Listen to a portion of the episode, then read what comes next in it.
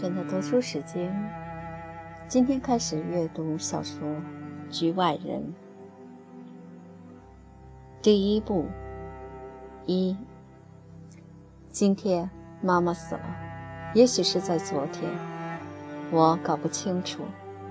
我收到养老院的一封电报：令堂去世，明日葬礼，特制未验。他说的不清楚。也许是昨天死了。养老院是在马朗格，离阿尔吉尔八十公里。我明天乘两点的公共汽车去，下午到，赶得上守灵，晚上即可返回。我向老板请了两天的假。事出此因，他无法拒绝，但是他显得很不情愿。我甚至对他说：“这。”并不是我的过错，他没有搭理我。我想，我本不必对他说这么一句话。反正我没有什么需请求他原谅的，倒是他应该向我表示慰问。不过，到了后天，他见我带孝上班时，无疑会作此表示的。似乎也像我妈还没有死，要等到下葬之后。此事才算定论归档，一切才披上正式悼念的色彩。我乘上两点钟的公共汽车，天气很热，像往常一样，我是在斯莱斯特的饭店里用的餐。他们都为我难过。斯莱斯特对我说：“人只有一个妈呀。”我出发时，他们一直送我到大门口。我有点烦，因为我还要上艾玛尼埃尔家去借黑色领带与丧事臂章。几个月前，他刚死了伯父。为了赶上公共汽车，我是跑着去的。这么一急，这么一跑，又加上汽车的颠簸与汽油味儿。还有天空与公路的反光，这一切使我昏昏沉沉，几乎一路上都在打瞌睡。当我醒来的时候，正靠在一个军人身上，他冲我笑笑，并问我是不是从远方来的。我懒得说话，只应了声“是”。养老院离村子还有两公里，我是步行去的。我想立刻见到妈妈。但门房说：“我得先会见院长。”由于院长正忙，我就等了一会儿。这期间，门房说着话，而后我就见到了院长。他是在自己的办公室里接见我的。这是个矮小的老头，佩戴着荣誉团勋章。他用那双明亮的眼睛打量打量我，随即握着我的手，老也不松开。叫我不知如何抽出来。他翻阅了一份档案，对我说：“莫尔索太太入本院已经三年了，您是他唯一的赡养者。”我以为他有责备我的意思，赶忙开始解释，但他打断了我：“您用不着说明，我亲爱的孩子。我看过令堂的档案，您负担不起他的生活费用。”他需要有人照料，您的薪水却很有限，把他送到这里来，他会过得好一些。我说：“是的，院长先生。”他补充说：“您知道，在这里有一些跟他年龄相近的人和他作伴，他们对过去时代的话题有共同的兴趣。您年纪轻，他跟您在一起，倒会感到烦闷的。”的确如此。妈妈在家的时候，一天到晚总是瞧着我，一言不发。刚来养老院的那段时间，她经常哭，但那是因为不习惯。过了几个月，如果要把她接出养老院，她又会哭了，同样也是因为不习惯。由于这个原因，自从去年以来，我就几乎没来探望过她。当然。也由于来一次就得占用我的一个星期天，且不算赶公共汽车、买车票以及在路上走两个小时所费的气力。院长还说个不停，但我几乎已经不听他了。最后，他对我说：“我想您愿意再看看令堂大人吧。”我什么也没说，就站了起来。他领我出了办公室，在楼梯上，他向我解释说：“为了不刺激其他的老人，我们已经把他转移到院里的小停尸房去了。这里每逢有老人去世，其他人两三天之内都惶惶不可终日，这给服务工作带来很多困难。”我们穿过一个院子，那里有很多老年人，三五成群的在聊天。我们经过的时候，他们就不出声了；我们一走过，他们又聊起来了，就像是一群鹦鹉在聒噪。走到一幢小房子门前，院长与我告别：“莫尔索先生，我失陪了，我在办公室等您。”原则上，下葬仪式是在明天上午十点钟举行。我们要您提前来，是想让您有时间守灵。再说一点，令堂大人似乎向他的院友们表示过，他希望按照宗教仪式安葬。这件事我已经完全安排好了，不过还是想告诉您一声。我向他道了谢。妈妈虽说不是无神论者，可活着的时候从来没有想到过宗教。我走进小屋，里面是一个明亮的厅堂，墙上刷了白灰，顶上是一个玻璃天棚，地上放着几把椅子与几个 X 型的架子，正中的两个架子支着一口已盖合上了的棺材。棺材上只见一些闪闪发亮的螺丝钉，拧得很浅，在刷成褐色的木板上特别醒目。在棺材旁边有一个阿拉伯女护士，身穿白色罩衫，头戴一块颜色鲜亮的方巾。这时，门房走进屋里，来到我身后，他大概是跑着来的，说起话来有点结巴。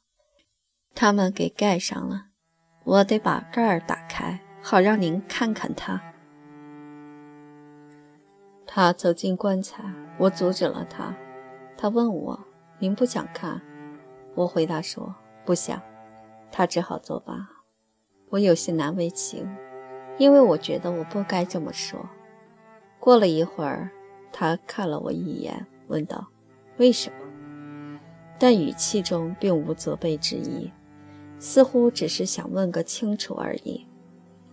我回答说：“我说不清。”于是他捻捻发白的小胡子，没有瞧我一眼，一本正经地说：“我明白。”她有一双漂亮的淡蓝色的眼睛，面色有点红润。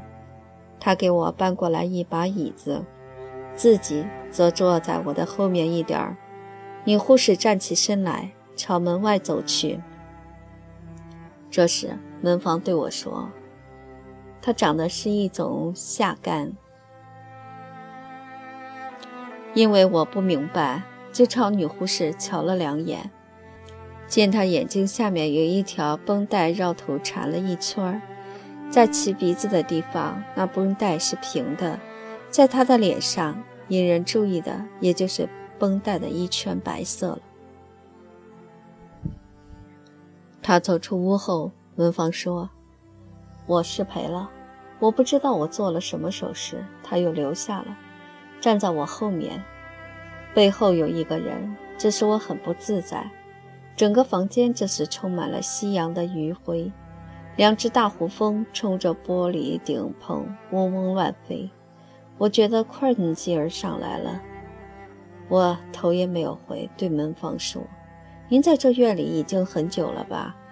他立即答道：“五年了。”似乎他一直在等着我向他提问。接着他大聊特聊起来。在他看来，要是有人对他说，他这一辈子会以在马朗狗养老院当门房告终，那他是难以苟同的。他今年不过六十四岁，又是巴黎人。他说到这里，我打断说：“哦，您不是本地人。”这时我才想起，他在引我到院长办公室之前，曾对我谈过妈妈。他劝我要尽快下葬，因为平原地区天气热，特别是这个地方。正是说那件事的时候，他已经告诉了我，他曾在巴黎待过，后来对巴黎一直念念不忘。在巴黎，死者可以停放三天，有时甚至四天，在此地可不能停放那么久。这么匆匆忙忙跟在旧车后面去把人埋掉。实在叫人不习惯。他老婆在旁边提醒他说：“别说了，不应该对这位先生说这些。”老门房脸红了，连连道歉。我立即进行调和，说：“没关系，没关系。”我觉得老头儿讲的很有道理，也有意思。在小停尸房里，他告诉我说，他进养老院是因为穷。自己身体结实，所以就自荐当了门房。我向他指出，归根结底，他也要算是养老院收容的人。对我这个说法，他表示不同意。在此之前，我就觉得诧异。他说到院里的养老者时，总是称之为他们那些人，有时也称之为老人们。其实养老者之中有一些并不比他年长，显然。他以此表示自己跟养老者不是一码事，他是门房，在某种意义上，他还管着他们呢。这时，那个女护士进来了，夜幕迅速降临，玻璃顶棚上的夜色急剧变浓，门房打开灯，光亮的突然刺激，一时使我睁不开眼。他请我到食堂去用晚餐。但我不饿，于是他转而建议给我端一杯牛奶咖啡来。我因特别喜欢喝牛奶咖啡，也就接受了他的建议。过了一会儿，他端了一个托盘回来，我喝掉了咖啡之后，我想抽烟，但我有所犹豫。我不知道在妈妈遗体面前能不能这样做。我想了想，觉得这无伤大雅。我递给门房一支烟，我们两人就抽起来了。过了一会儿，他对我说：“您知道，令堂大人的院友们也要来守灵，这是院里的习惯。我得去找些椅子，弄些咖啡来。”我问他是否可以关掉一盏大灯，强烈的灯光照在白色的墙上，使我倍感困乏。他回答我说：“那根本不可能，灯的开关就是这么装的。”要么全开，要么全关。之后，我懒得再去多注意他。他进进出出，把一些椅子摆好，在其中一把椅子上围着咖啡壶放好一些杯子，然后他在我的对面坐下，中间隔着妈妈的棺材。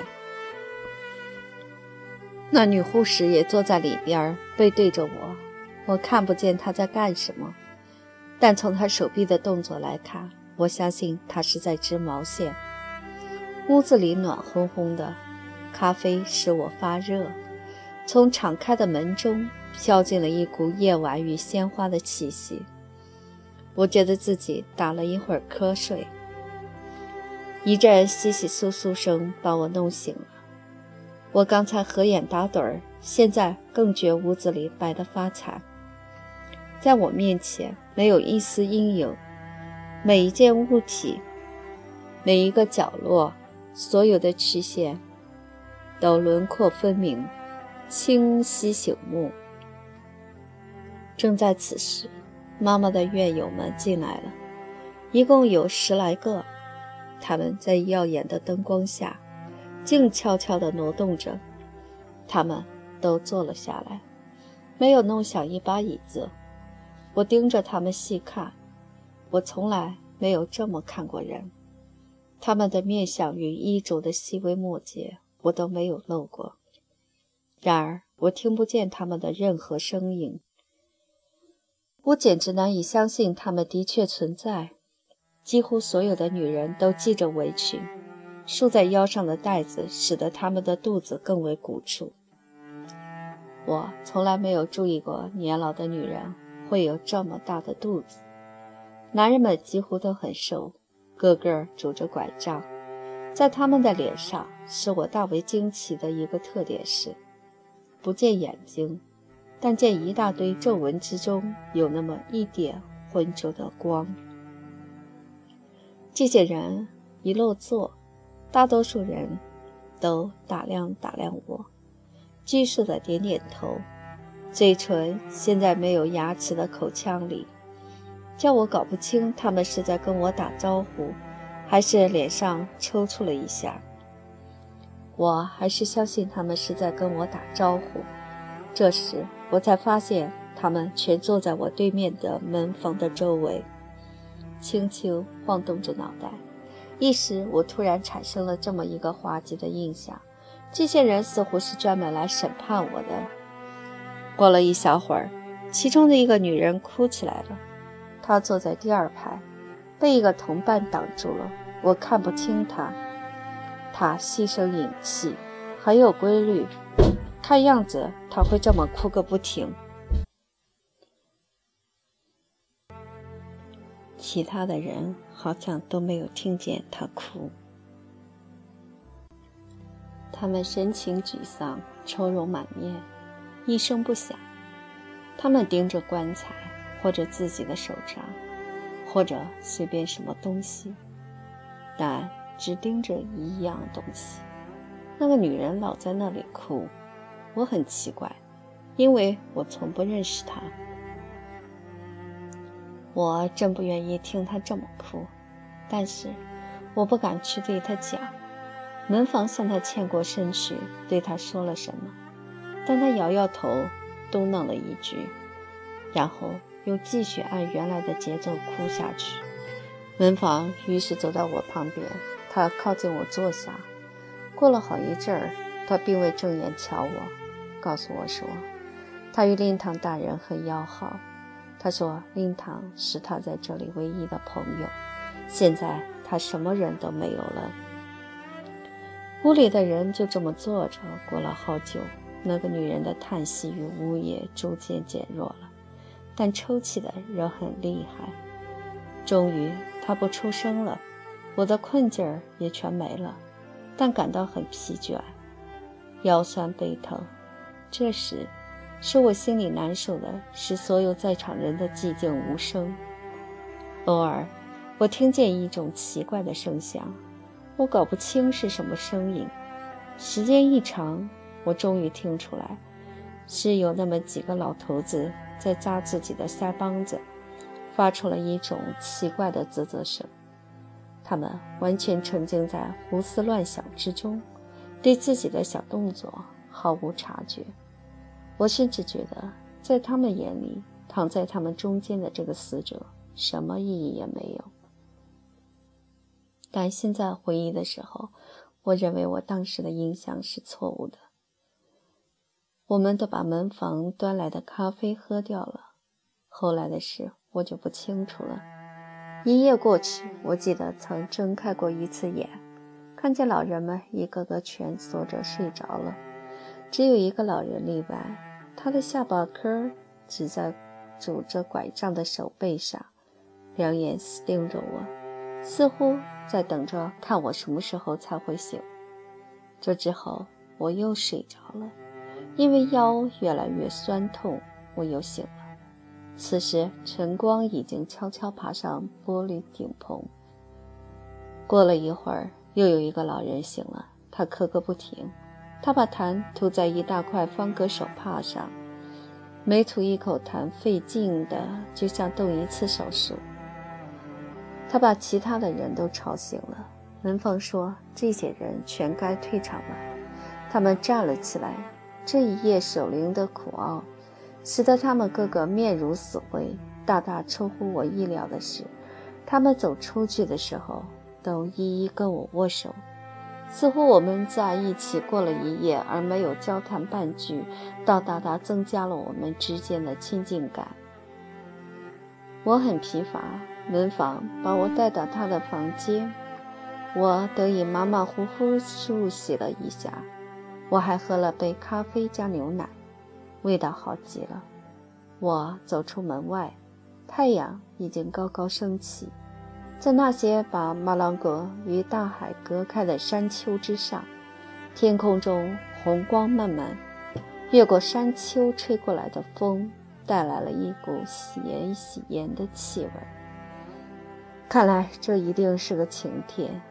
我很久没有到乡下来了，要是没有妈妈这档子事儿，能去散散步该有多么愉快！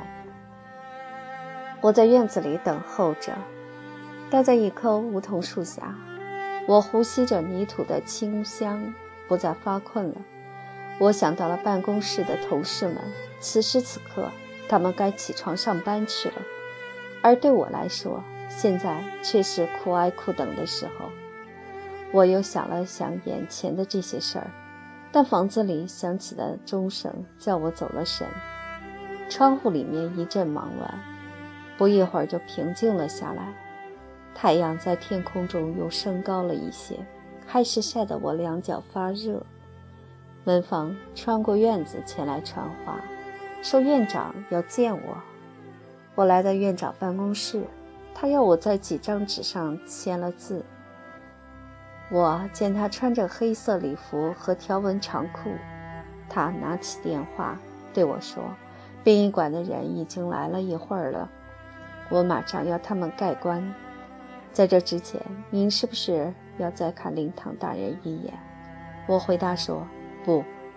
他对着电话低声命令说：“菲亚克，告诉那些人可以盖棺了。”接着他告诉我，他将亲自参加葬礼。我向他道了谢。他在办公桌后面坐下，两条小腿交叉着。他告诉我，去送葬的只有他和我两个人。还加上勤务女护士。原则上，养老者都不许参加殡葬，只让他们参加守灵。他指出，这是一个讲人道的问题。但这一次，他允许妈妈的一个老朋友多玛·布雷茨跟着去送葬。说到这里，园长笑了笑，他对我说：“您知道，这种友情带有一点孩子气。”但他与令堂大人从来都形影不离。院里大家都拿他们开玩笑，对贝雷茨这么说：“她是你的未婚妻。”他听了就笑，这种玩笑叫他俩挺开心。这次摩尔索太太去世，他非常难过。我认为不应该不让他去送葬。不过，我根据保健大夫的建议，昨天没有让他守灵。我们默默不语地坐了好一会儿。院长站起身来，朝窗外观望。稍一会儿，他望见了什么，说：“马朗格的神父已经来了，他倒是赶在前面。”他告诉我，教堂在村子里，到那儿至少要走三刻钟。我们下了楼，屋子前，神父与两个唱诗班的童子正在等着。一个童子手持香炉，神父弯腰向着他，帮助调好香炉上银链条的长短。我们一到，神父直起身来，他称我为我的儿子，对我说了几句话。他走进屋去，我也随他进屋。我一眼就看见棺材上的螺钉已经拧紧。屋里站着四个穿黑衣的人，这时。我听见院长告诉我，救车已在路旁等候，神父也开始祈祷了。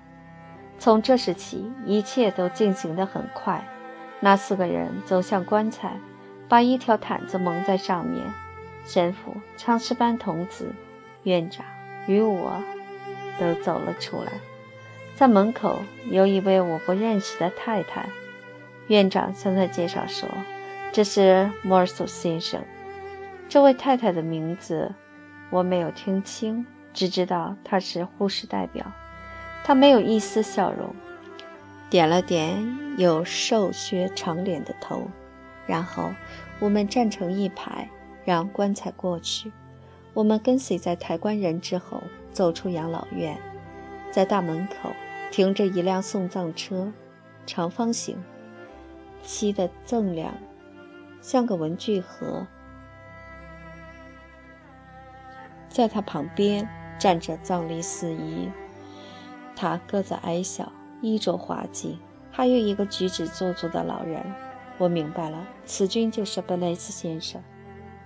他头戴圆顶宽檐软毡帽，棺木经过的时候，他脱下了帽子。他长裤的裤管拧绞在一起，堆在鞋面上。他黑领带的结打得太小，而白衬衫的领口又太大，很不协调。他的嘴唇颤抖个不停，鼻子上长满了黑色的小点。他一头白发相当细软，下面露出两只边缘扭曲。形状怪异，耷拉着的耳朵，其血红色映衬着苍白的面孔，使我觉得刺眼。藏历司仪安排好我们各自的位置，神父领头走在最前面，然后是旧车，旧车旁边是四个黑衣人，旧车后面是院长和我，最后断路的是护士代表与布雷兹先生。太阳高悬，阳光普照，其热度迅速上升，威力直逼大地。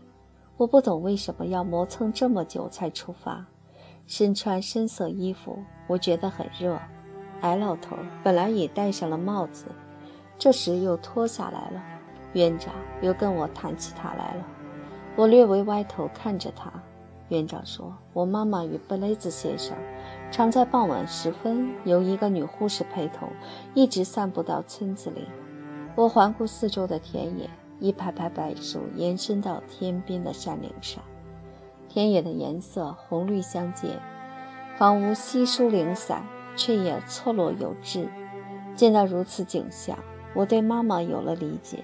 在这片景色中，傍晚时分，那该是一个令人感伤的时刻，而在今天。烂石淫威的太阳，把这片土地烤得直颤抖，使它变得严酷无情，叫人无法忍受。我们上路了，这时我才看见布雷茨有点缺，车子渐渐加快了速度，这老头就落在后面了。其中一个黑衣人也跟不上车，与我并肩而行。我感到奇怪，太阳在天空中竟升高的那么快。我这才发现，田野里早已弥漫着一片虫噪声与草窣声。汗水流满了我的脸颊，因为我没有戴帽子，只得用手帕来扇风。殡仪馆的那人对我说了句什么，我没有听清楚。这时，他右手把鸭舌帽帽檐往上一推，左手用手帕擦了擦额头。我问他怎么样。他指了指天，连声道：“晒得厉害。”我应了一声：“是的。”过了一小会儿，他问我：“这里边是你母亲吗？”我同样应了一声：“是的。”他又问：“她年纪大吗？”我回答说：“是有点大，因为我搞不清她究竟有多少岁。”谈到这里，他就不吭声了。我转过身去，看见布雷茨老头已经落在我们后面五十来米，他。急急忙忙往前赶，手上摇晃着帽子。我也看了看院长，他庄严地走着，一本正经，没有任何小动作。他的额头上渗出了一些汗珠，但他没有去擦。